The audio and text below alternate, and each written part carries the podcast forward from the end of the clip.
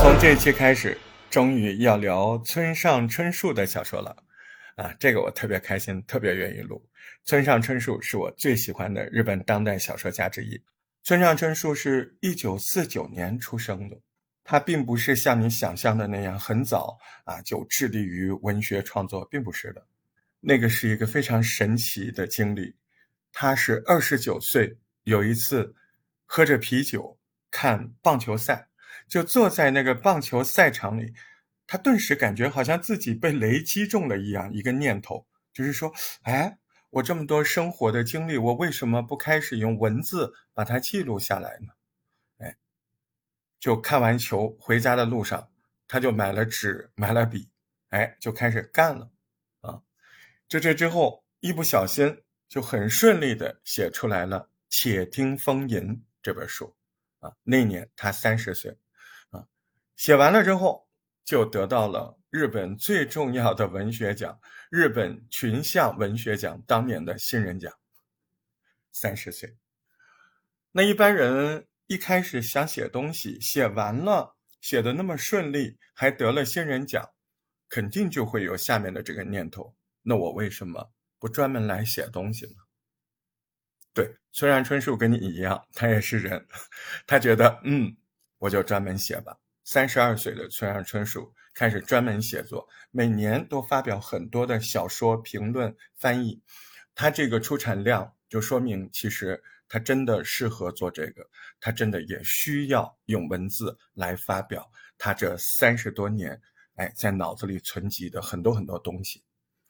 村上春树他的作品不仅在国内，在日本的国内拥有惊人的销量，你看他在我们中国也是很受欢迎，对。他是日本当代作家当中作品被翻译成外文的次数最多的日本当代作家，他的商业价值无可厚非，全球市场都承认。但是村上春树这个人挺有个性的，他显然是不满足一般的商业写作。你要知道，他是二战之后出生的，算是新一代的日本人，但他文化当中受到。欧美艺术家的影响很重，文学方面更是这样。像在他心目中，像了不起的盖茨比啊、卡拉马啊这些佐夫兄弟这些作品，都是村上春树心中嗯优秀的作品、理想的标杆。呃，可能很多人印象当中就是他，经常陪跑诺贝尔文学奖，对吧？对，虽然他是每年都陪跑。可是你有没有想过，他每年都在那个推荐名单上啊，对吧？那这个事实说明，全世界的严肃文学对于村上春树作品文学性的极大的承认和肯定啊。呃，收回今天这本书《刺杀骑士团长》，这本书是他二零一七年二月份写的。这本书写的有点艰难呢。我们前面刚聊过，就是村上平常写书很快，嗯，一步接着一步。但是这本书，距他上一部书中间隔了七年，这对于村上春树来说是很不常见的。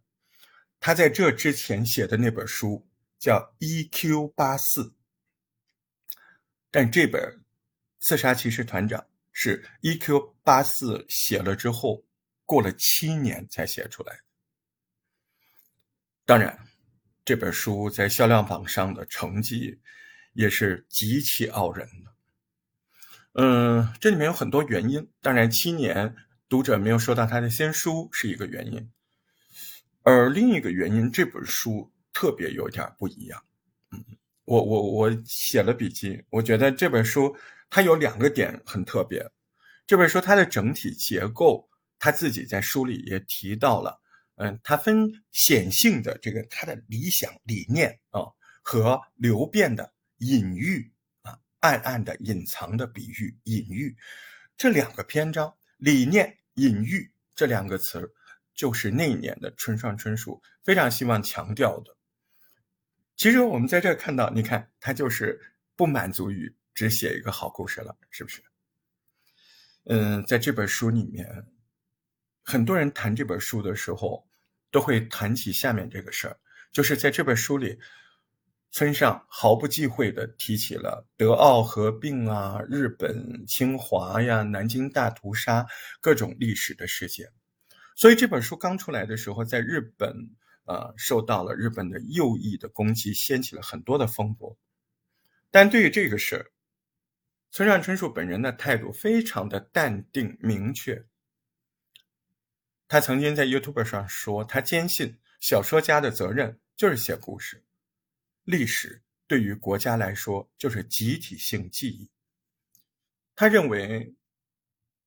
自己生于战后就可以对历史不负任何责任吗？这是不对的。他觉得小说家所能做的非常有限，但是我也可以选择用故事这个自己的行为，写故事这个行为和遗忘真实这件事情去对抗。你看，其实我我不太因为这个原因来读这个书，当然这个原因肯定是很珍贵的。但我更喜欢的是这本书的本身，嗯嗯，但是你还是得佩服《刺杀骑士团长》这本书在对于这些历史问题上的表态，就是那么直接，那么明确，啊，你看现在日本国内的这种现状，啊，他们对这种历史真实性的躲避隐藏，村上春树人家在风口浪尖上直接表态，这需要多大的勇气？这需要多大的良知？嗯，所以你听我这么说，会不会觉得这是一本很枯燥的书，或者是有什么政治目的？你错了，你错了，这是一本极好看的书。所以我收回，我不讲这些了，我就讲这本书本身了。首先告诉你，《刺杀骑士团长》，这是书的名字，这也是这个小说中一幅画的名字。嗯。这个男主人公没有名字，在书里面叫我啊，我我跟你们说说，就叫男主。这个男主他在生活中遇到了很多的奇遇，中间又跟复杂的历史纠结在一起，都是因为这幅画。这幅画叫《刺杀骑士团长》，所以这本小说也叫这个名字。小说里面除了这幅画，一共出现了五幅画。哎，我们就以这个画。来线索，来说说这个故事。主人公没有名字，我们知道他是一个肖像画画家，他是美术大学科班出身学画画的，在学校画抽象派的油画就画特别好。毕业之后，他会发现，在学校经常得奖，但是到了社会上，你抽象派油画你过不了日子，没办法向现实低头，怎么办呢？哎，他就去给各行各业的精英人士。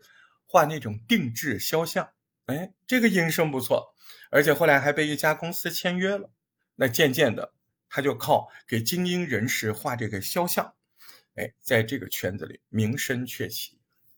但是你要知道，人家是做抽象派油画出身的，他总是觉得虽然现在生活的还不错，他心里不甘的，他觉得他违背了艺术，违背了当年的追求。这个故事开始的时候，男主人公。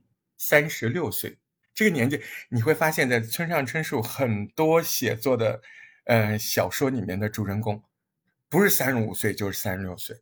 他曾经在一本书里写过，说三十五岁是人一生中重要的转折点，那么三十六岁就是人生转折点开始后的第一年，对吧？所以在村上的书里面，很多男主人公都是三十六岁，我觉得他就是刻意的，嗯。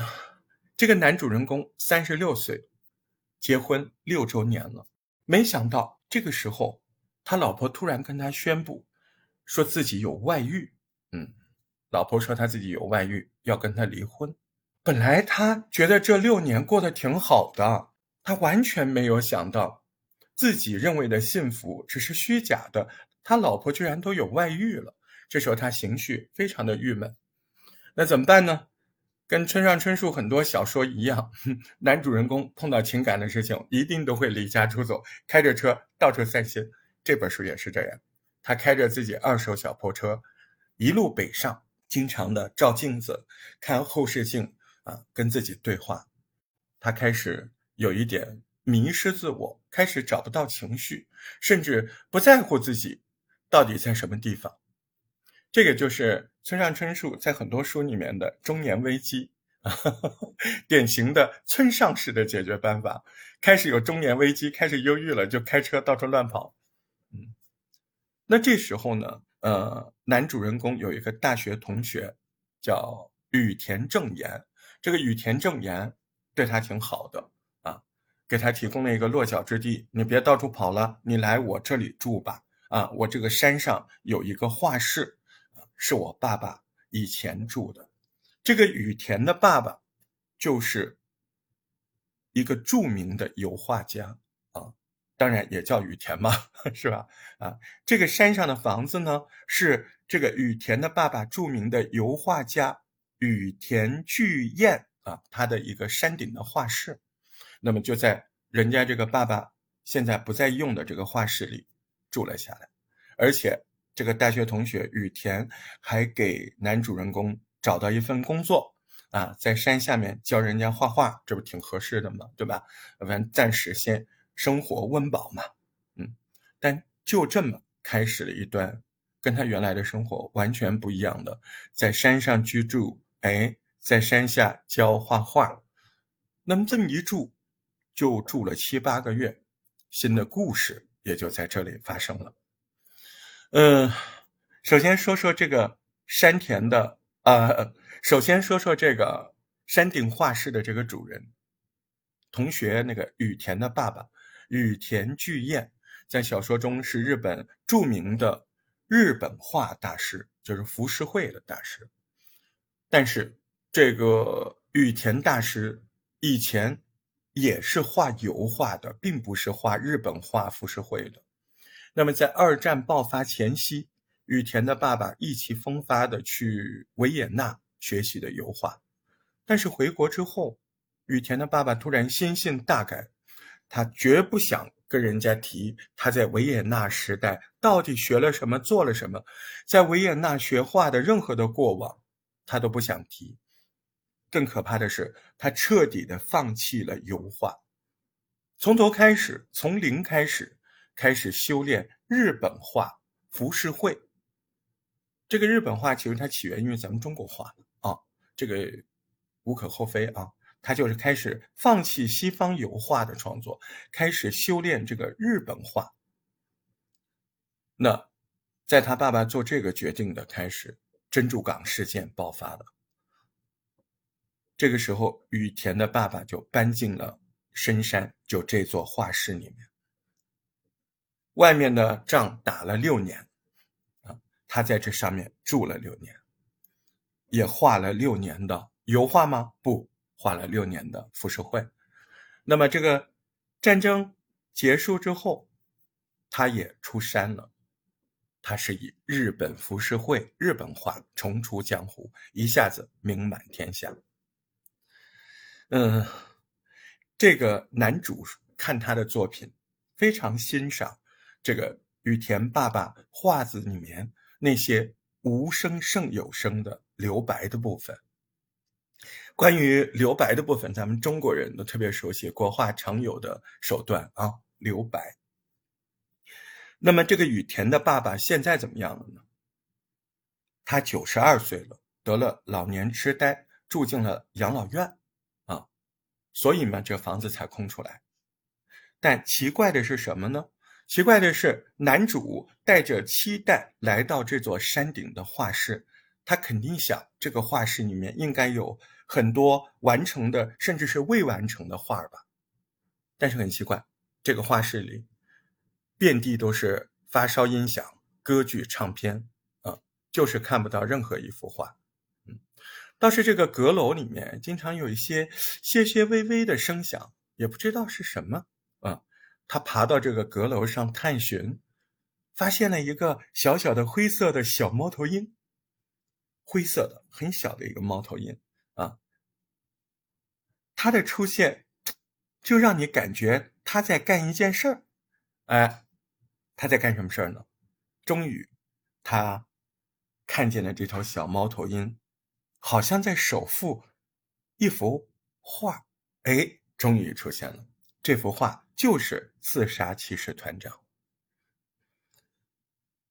有文学家说，嗯，这个情节的设定，猫头鹰守护一个画作的这个设定是有深意的啊，我是没看出来 啊。那么那些文学家是怎么说的呢？他说，哲学家黑格尔有一句名言，说灭涅瓦的猫头鹰在黄昏起飞。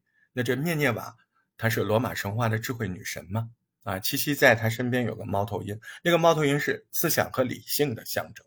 那黑格尔用“猫头鹰在黄昏起飞”这句话来比喻什么呢？比喻哲学，他在说明哲学是一种反思的活动啊，升腾起啊这种反思的保卫战。那这个羽田的爸爸，他的这个日本画画的都是什么内容呢？出名的那些日本画描绘的都是非常和谐的景象，镇痛人和，春日美丽啊。但是他在阁楼上这一幅从没有公开过的，而且是油画，就是这个灰色的小猫头鹰守护的这幅画，完全不是和谐的。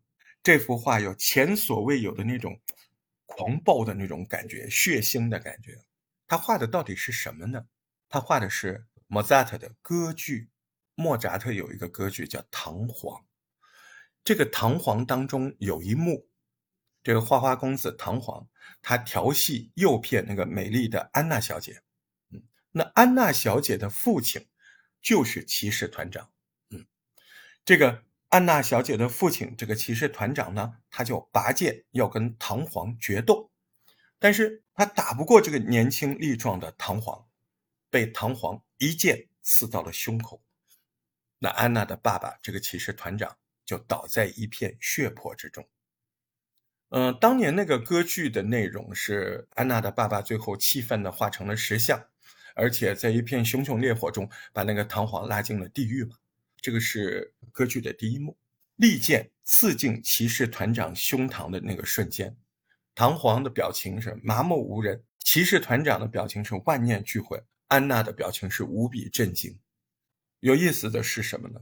画面中的情节是来自欧洲的歌剧，那歌剧的服装。不都应该是欧式的吗？但画中的人物的服装、发型是日本古代飞鸟时期啊。日本古代有一个时期叫飞鸟时期，哎，是那个时期的打扮。哎，你这边画的是欧洲的歌剧，对吧？莫扎特的《唐璜》，哎，那不应该穿欧洲这个古典的服装吗？不是，是日本飞鸟时期的打扮，所以这画面是不是就很诡异？呃，飞鸟时期是日本历史上的大变革的时期，啊，六世纪初，那就是飞鸟时期。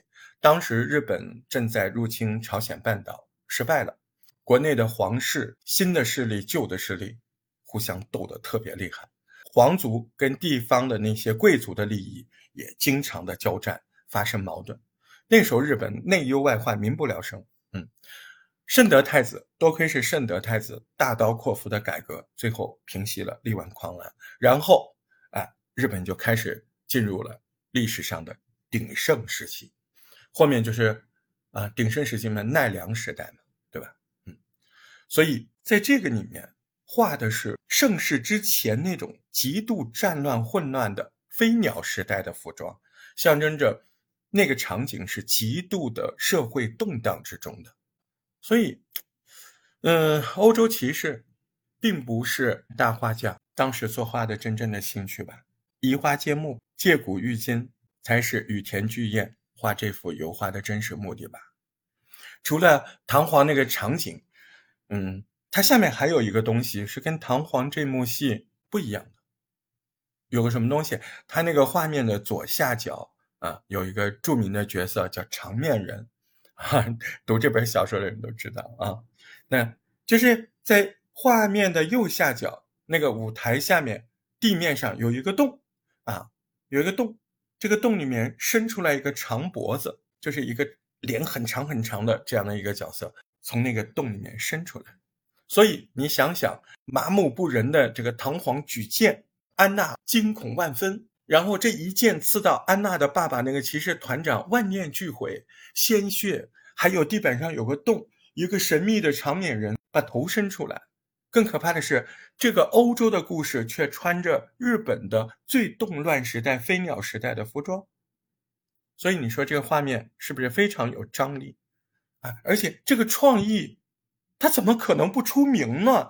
这个大画家画了这样一个内容的画，他不应该是惊世骇俗、特别出名吗？为什么大家都不知道，还被藏在这个阁楼之上呢？那这个画在小说里出现，又预示着有什么样的变化？嗯，别的什么变化我们不知道啊。招财的效果立竿见影。呃，这个时候就出现了一个神秘的金主，嗯，通过中间人找到他，嗯，要这个男主角为他画一个肖像，嗯，而且开的价钱很高很高，难以拒绝。那这个人物也是这本小说里面蛮有趣的一个人物，他叫免色社啊，这个金主爸爸叫免色社，五十四岁，三个字高富帅啊，啊，对他还是个左撇子。嗯，这个免色社呢，就住在山谷对面。他特别喜欢白色，他的豪宅就是纯白的。啊，他开的车好像是捷豹吧？嗯，好像也是白的。嗯，他见面的时候，呃，第一眼看到就是一个满头白发，穿着白衣，名片都是白色的。嗯，然后这个男主就在电脑上搜这个名字，哎。这么有钱的，外形又这么帅气特别的高富帅，气质这么好啊！你在网上你搜不到他任何的信息。那也跟周围的人打听过啊，他说这个人他每周一次雇人上门给他去打扫卫生啊，从来看不到这个免色社这个高富帅，看不见他跟别人来往。嗯，那么去。他家打扫过卫生的人说：“说这个免色社加你啊，你去打扫卫生，他会告诉你有一个房间绝对不能打开。不管怎么样，这个免色社也是他的金主嘛，找他画画、画自己的肖像也挺好的，对吧？但是生活没有这么平凡。这天夜里，突然有一种非常奇怪的感觉。什么事儿呢？就是说，男主这天夜里。”感觉好像夜晚出乎寻常的寂静，嗯，这种寂静把他从睡梦中惊醒了。因为平常山里面总有点鸟叫啊，或者别的什么声音，但是他突然醒了之后，哎，他发现这个夜晚怎么这么寂静？在这个寂静的夜里，他的耳朵肯定就在不停的听啊，到底有没有别的声音？是真的这么寂静吗？就在他极力的用耳朵去听的时候。传来了清脆的铜铃的声音，哎，这个铜铃的声音让他不想睡觉了。他跟着这个声音呢，就去找，在杂木林当中，他经常去的一个古庙的背后，哎，他以前来过的时候就没发现，今天他发现这个古庙背后有一个洞。说到洞，那洞也是村上春树很多小说里面一个符号，因为村上春树总觉得人生是孤独的。但人不能因为孤独就不跟别人联系，而应该多思考，深深的挖洞，啊，在某处就可以和别人联系在一起。嗯，那个挖洞什么意思？就是找一些连接嘛。所以你看这本小说里“洞”这个符号一出现，来开拓每个人内心世界的这种反思、这种疗愈的意味就出现了。嗯，连续两天晚上。都听到这个夜半的铃声，啊，除了找到那个洞，他也并没有找出来这个铃声到底是哪儿出现的。这个事儿让男主非常的困扰。那这一天呢，这个金主免色就来了。他当天晚上来，又是给钱啊，又是带他处理这个事儿，付那个画画的钱啊。同时呢，听说有这个铃声，有这个洞，哎，这个免色是就带他。把这个古庙背后的洞口打开了，没想到那是一个非常精致的圆形的石洞，直径大概有一人多宽，一米八两米啊，嗯，那洞有多深呢？小三米深，那个洞里面真的有一个古铃铛，除了这个古铃铛什么都没有啊，哎，那个金主还说，嗯，这感觉是一个开端，哎，故事证明。嗯，他真的是个出色的预言家。嗯，后面由于这个铃铛，就出现了好多的事情。动就承担着在现实和非现实之间有一种穿梭的这种功能。动在小说中一出现，通往非现实世界的大门就打开了。男主把这个铃铛带回家，哎，现在夜里没有铃声响了，困扰没有了。那就在这个时候，小说出现了第二幅画啦，啊，就是这个金主的肖像画嘛，对不对？完成了，但这个画画的这个金主呢，什么样子呢？画的跟金主身上不太一样，啊，这个免瑟斯先生。并没有画里面这种很消极的那种情绪，那种东西，就好像一个人在镜子里面看到的自己，感觉是自己又不是自己。免色师就觉得你为什么会这么画，挺好奇的，是不是跟这个洞有关？哈哈哈这个免色师他也有好奇啊，对不对？他说：“要不我拿着这个铃铛，我在这个洞里待一会儿。”他出来了之后，他说：“这个洞。”拿着这个铃铛待了这么一个小时，让他想起了柏林墙。一九八九年，柏林墙倒塌了，那一年日本的昭和天皇也驾崩了，昭和时代就结束了嘛。柏林墙倒塌了，东西方冷战消失了，但是带来的是世界和平吗？现在我们看来，好像是一片混乱啊，善和恶好像没有绝对的界限。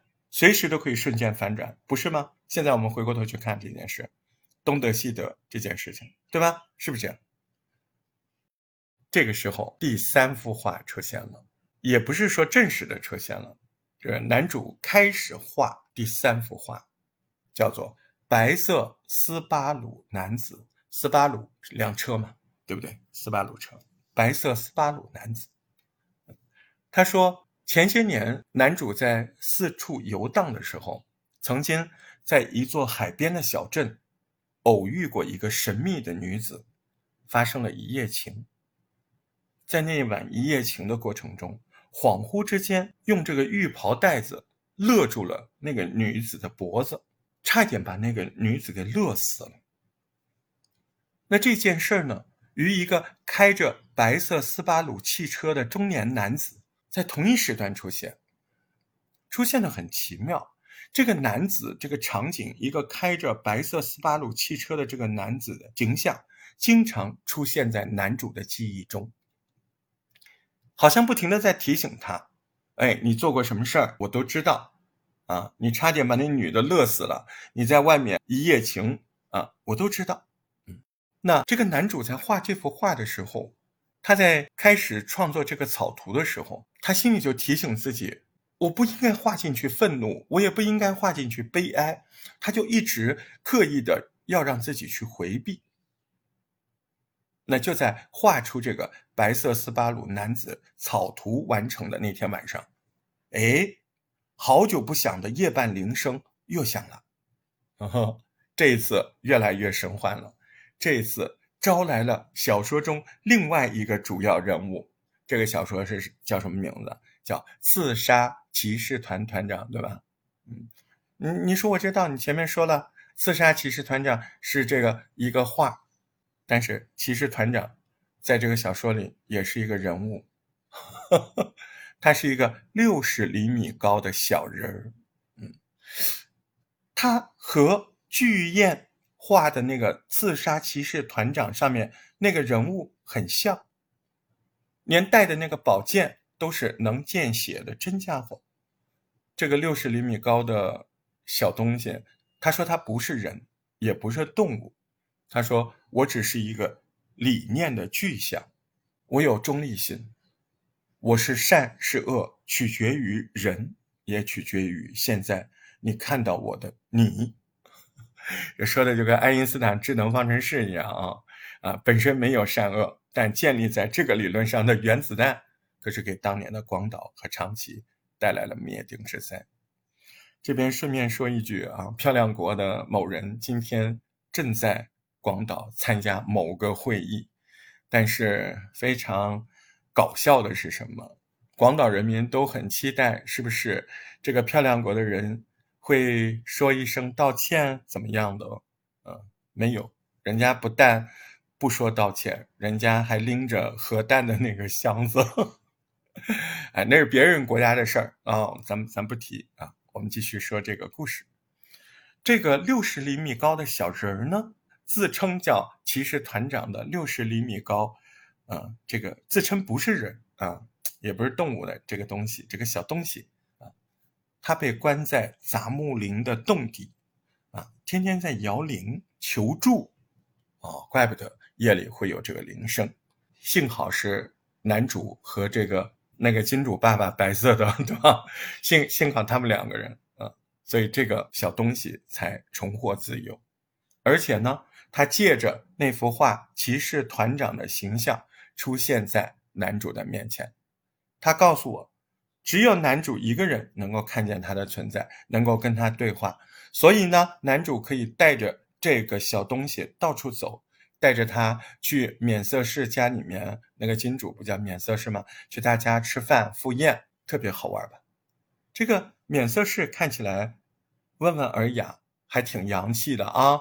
白色头发、白色衣服、白色房子 啊，挺讲究的。你别看他这样，他还蹲过拘留所呢。而且他现在住的这个巨型的白色的豪宅，也是从别人手里强行买下来的。嗯，呃，免色氏是一个不婚主义者，他年轻的时候也遇到过情投意合的女的。呃，但是那个女的以一次相当主动的性爱作为关系的结束啊，就是我跟你睡一次吧，睡完了我们就拜拜吧。嗯，那女的跟他睡了这么一次之后，再也不跟他见面，主动就嫁给别人做老婆了。嗯，那么在七年之前，啊，这个这个前女友呢，神秘的死了。怎么神秘的死了？被一种胡蜂蛰死了。嗯，就是疯子给叮死了。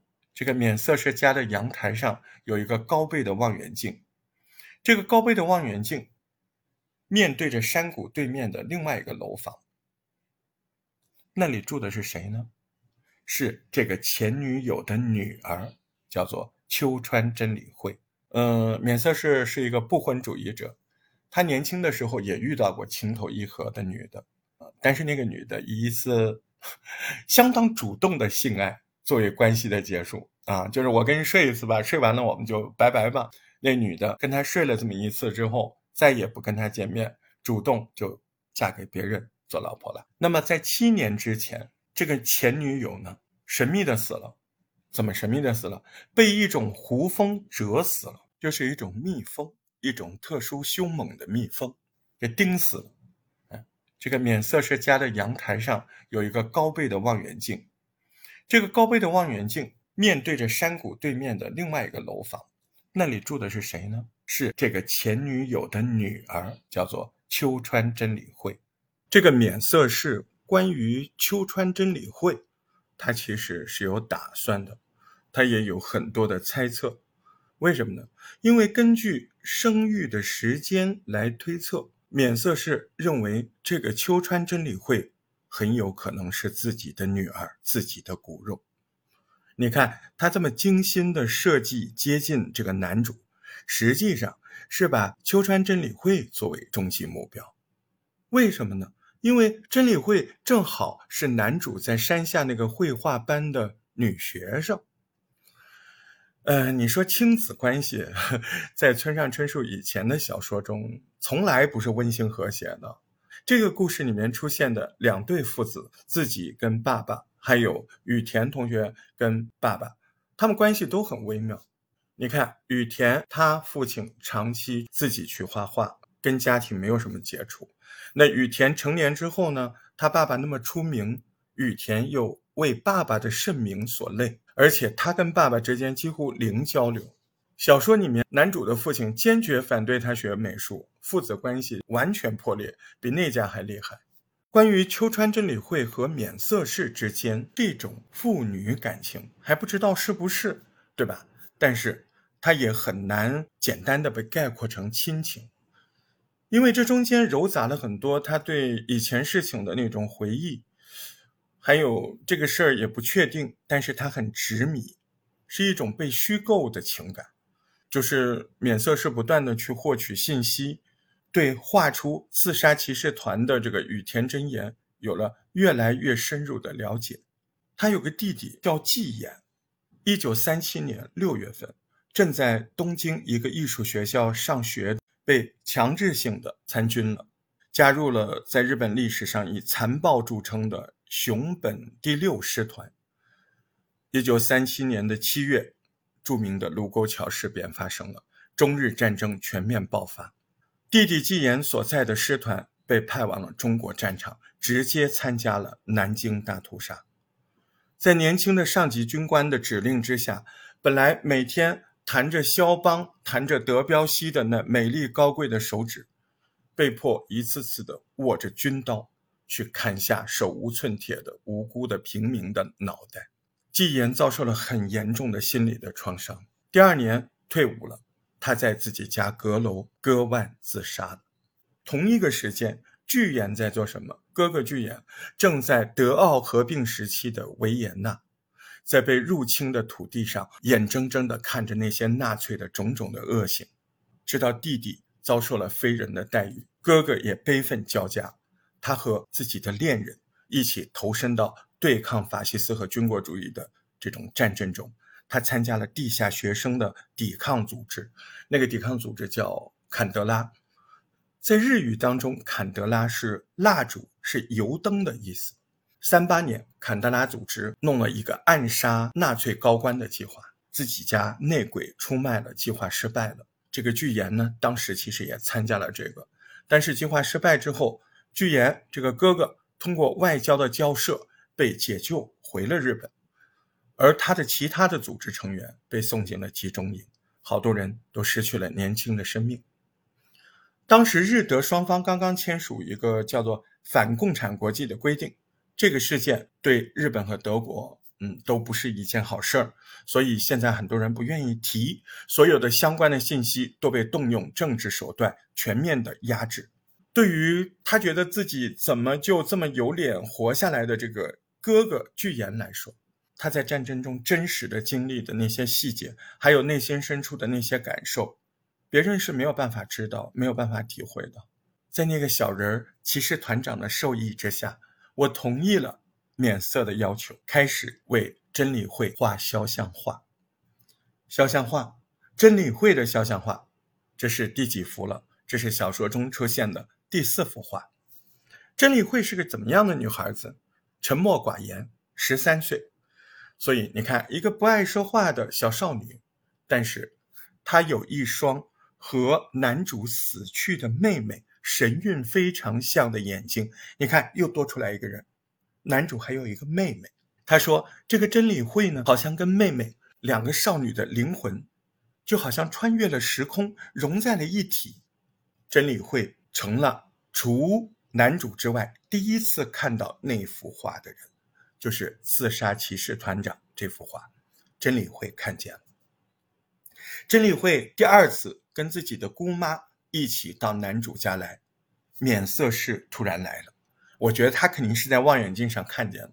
这时是免色氏和他这个疑似是他女儿的真理会有了近距离的第一次的接触，接触的还不错。哎，他们约定下个礼拜天邀请这个姑侄两个人，就是姑妈和真理会去约瑟氏家做客。那当天傍晚呢，秋山真理会出人意料的一个人来到老师家，他来干嘛呢？他来想探访免色氏到底是谁，身上有什么秘密？那男主又不愿意说谎，避重就轻。但是好像真理会也没有怀疑啊。真理会说过来的路上听到了杂木树丛林中有铃声，啊，又听到铃声了。果然，画室里面的那个古铃铛不知道什么时候又不见了。哎，这个不能不管，对吧？古铃铛。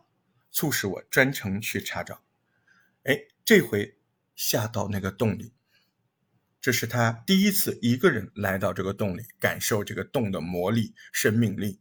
他觉得好像他跟这个洞的精神世界盘根错节的连在了一块儿，而且回来之后他有一种非常急切的感觉，他迫不及待的就想画那第四幅画。杂木林中的洞，是想他成为画的一部分吗？不知道。过了一个礼拜天，约好的呀，前面对吧？把他们呃姑妈和真理会接到他家去吃饭。那当天半夜，男主就听到巨响，不是铃铛的声音，是一声巨响。那么他就去画室去查看。黑暗中，他看到一个非常非常高大的漆黑的剪影，正坐在那儿看那幅画《刺杀骑士团长》那幅画。突然间，男主就明白了这个黑影是谁。这个黑影是一个灵魂，谁的灵魂？就是这幅画的灵魂呐！画这幅画的人是谁呀？巨燕的爸爸。你说巨燕的爸爸去世了吗？还没有，他已经。精神失常了，但是他的肉身还在疗养院里，但他的巨大的灵魂这时候凝聚在了男主的面前，也凝聚在了这个画子的面前。他看着这个画，也没说任何的事情。那这就说明这幅画里面所描述的事情，是这位老画家灵魂最后的那种坚持，那种执念。两幅画都在画，哈。一幅是秋川真理会的那个肖像，还有一幅是他想画那个洞，哪一幅画的快一点？率先完成的是洞，但是很神奇的是，刚刚要开始继续画真理会这幅，啊，那个洞画完了，就在画完的那天下午要画真理会了，真理会就失踪了。真理会不止一次的说。他说：“你们不应该打开这个不祥的洞。”所以这时候到哪儿去找？当然去那个洞了。他就和免色士赶紧往那个洞里去找。果然，洞口好像有人来过的迹象，但事实上洞里没有人。哎，突然在地上发现了一个小小的塑料的小企鹅形状的东西。仔细一看，应该是真理会手机上的挂饰。当做护身符的塑料小企鹅。那这个时候，真理会是不是遇到困难了？是不是被困住了？还是遇到了什么事儿？对吧？当务之急肯定要把他救出来。就在这个时候，羽田正言他那个同学租房子给他那个同学，突然邀请他去另外一个城市叫伊豆去看他的爸爸。对，就是那个黑色的灵魂的真身。他的爸爸确确实实就是那天晚上在画室里看刺杀骑士团长灵魂的真身。为什么这么说呢？他来到伊豆，看到自己同学的爸爸躺在床上，他跟他聊天交谈的时候，当他提到阁楼，提到猫头鹰，老人家本来一点点神采都没有的眼睛，突然就闪出了明亮的光芒。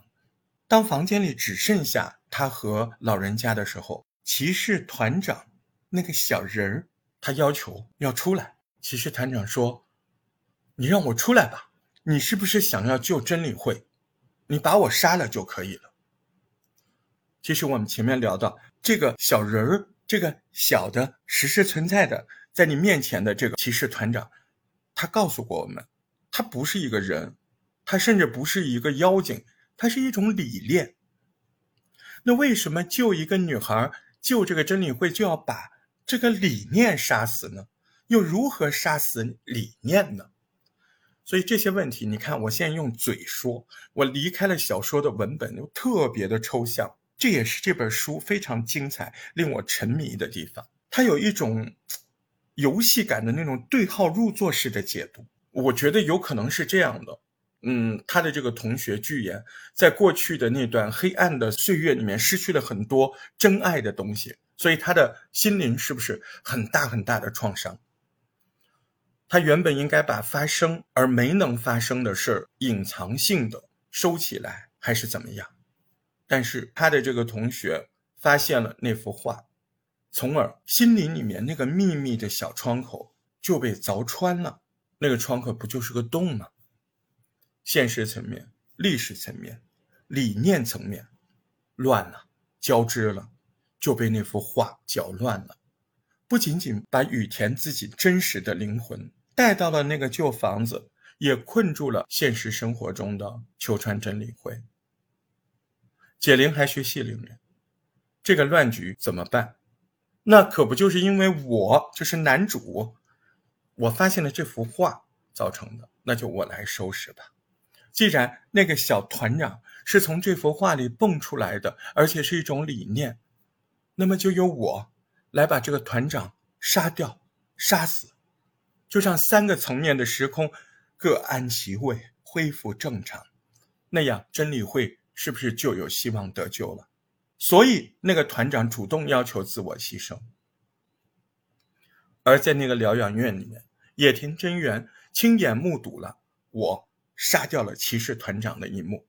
你看，“刺杀骑士团长”这个词儿，这个书名在里面有多少个意思？既是那幅画，又是那个小人儿，而且作为男主，还真的在这一章节里杀掉了骑士团长。杀掉之后，男主说他自己化身成骑士团长的理念，和他的同学羽田巨彦三个人共同重现了刺杀骑士团长的画面，召唤出跨越两个世界的钥匙性的关键人物，作为具象隐喻。成年人从房间角落拿起了一个方形的盒子，从洞中探出头来。在命运的推动下，男主由一个画的发现者，成为整个这个事情的亲自经历者，并且把故事记录下来。你会发现，两代都是画家，两代画家的灵魂，在这个所谓的刺杀的瞬间，交融了，完全的交融了。这个交融有什么意义吗？你看，他们始终是一种对待现实的家常口吻，还有那种幽默的态度来处理的，就像《白日梦幻》那种白日梦幻，就像一首歌《挪威的森林》里面唱到的那样，那个就是村上春树最擅长的风格，我特别喜欢，特别沉迷。我觉得再匪夷所思的观念，再天马行空的想象，只要落到。村上春树的文字里，它都能让你充满了存在感、亲和力，还有记忆点。你比如我这次口述这本小说，嗯，我说的不太好，但是我还是觉得我把我想讲的、我记得的基本上都讲出来了。村上的文字，它就是可以承载大量有理念的人物。你看那个骑士团长。他就赋予他极具表现力的那种形象，还有语言，那个东西是我转述没有办法实现的。当你真的捧起这本书，静下心来，走入村上春树的世界，你就会和他对话，你就会妙趣横生。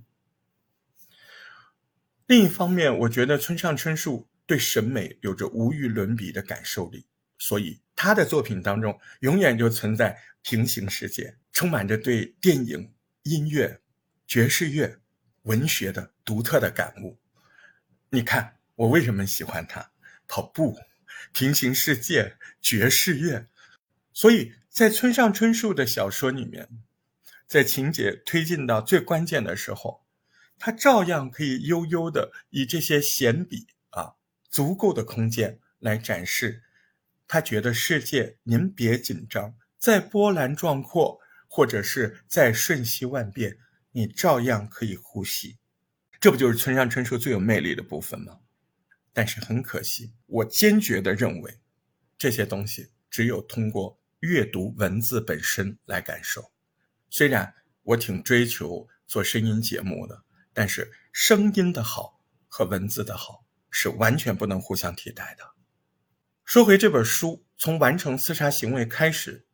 这个小说的速度就突然写的变快，变快，变快了，真的，一下子进入了想象最奔放、文字最华丽的阶段。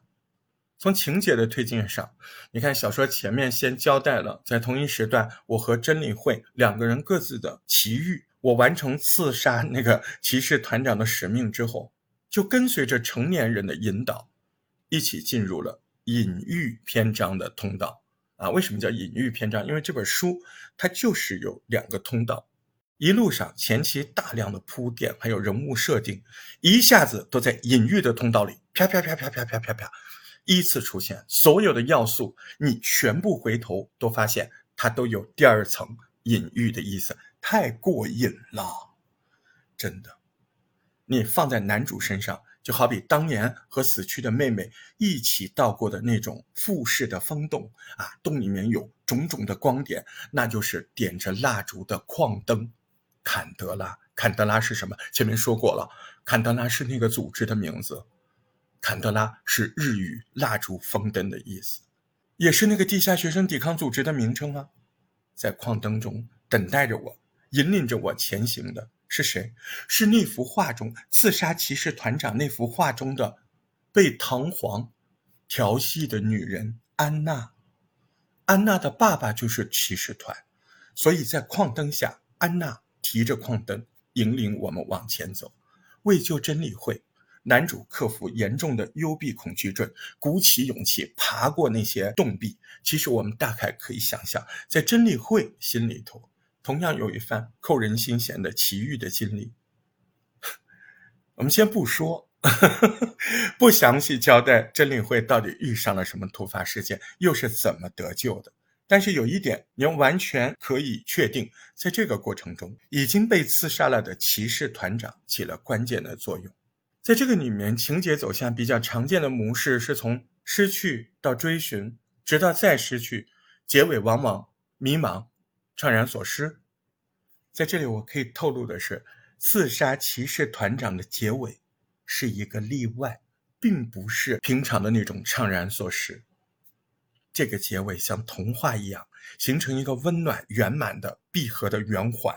当年看完的时候，闭上那份书最后页面的时候。我明确的感觉到我的嘴角有一个小小的微笑，这个结局让人物的肉身仿佛漫游了超现实的幻境之后，唰回到了原点。可是不同了，不一样了。心灵在经过这些跌宕洗涤之后，获得的是什么？是真正意义上的轻松，真正意义上的放下。那不就是那两个字吗？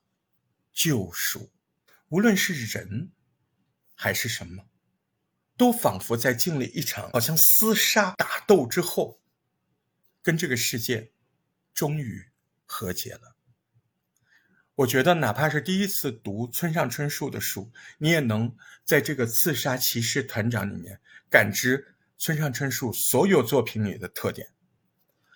日本的评论界就认为，尽管这本小说中有很多意象，比如孤独的中年男人等等等等，都是似曾相识的村上春树的比较经典的元素吧。但是，这部小说是他纪念作品里面最有味道的一部，真的，很大程度上，这种耐人寻味，这种滋味复杂，是因为所有的元素被巧妙地编织到一个。你想象不到的那么大规模的框架，看似那么清新、那么普通的开头，到最后就跟放礼花一样的唰唰唰唰唰。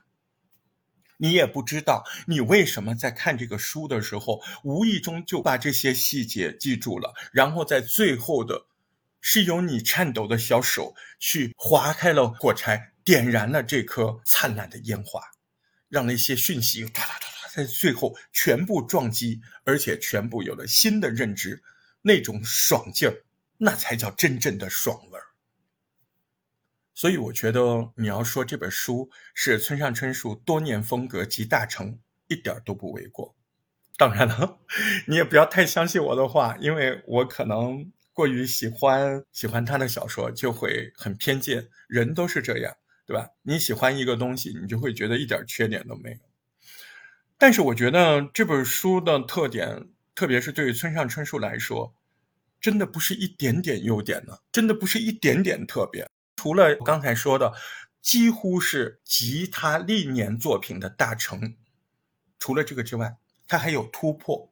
在这个突破里面，就是关于恶，现实中你不能躲避的恶，关于战争，关于所有的恶念，无论是在广度上、深度上。我觉得他他特别用力。我在一个论坛里面专门聊那个村上春树的论坛，有个人写，他说：“我觉得春树大叔这回用力到把粉笔都挤断了的感觉，真的。如果你熟悉村上春树的作品，你看过他很多小说，看这本书的时候，你会感觉好像村上春树就像一个武功绝学的人，这一掌好像凝练了他一百年的功力。当然了，这本书有一个插曲，就在他还没写出来之前，村上春树获得了安徒生文学奖。嗯。虽然不是诺奖，但是安徒生文学奖也不得了。在安徒生文学奖这个获奖演说当中，村上春树说：“个人、社会、国家都会既有光明的一面，也有黑暗的一面。我们都应该直面自己的影子，学会和影子共存，而不是企图回避或改写真实的历史。”就这句话，我觉得作为一个日本作家，一个当代作家，我我觉得我现在可以把话筒关起来，先拍手。真的没有几个敢这么说话的，太真实了，我太爱了。真的，如果这个世界只能有一个作家，我希望他是村上春树。如果你至此还没有看村上春树的书，挺好的，先看这本，真的。其实还还能聊一个小时，但我觉得可以了，可以了啊！人要学会分寸。我相信我已经极尽所能，向所有听到我声音的人，有点偏执的推荐了村上春树。如果这样说都还不至于让你去摸摸那本书，那这辈子你跟美好的文字就没有那么多姻缘了。去看那本书好吗？下回再见。もしもあなたが雨に濡れ言い訳さえもできない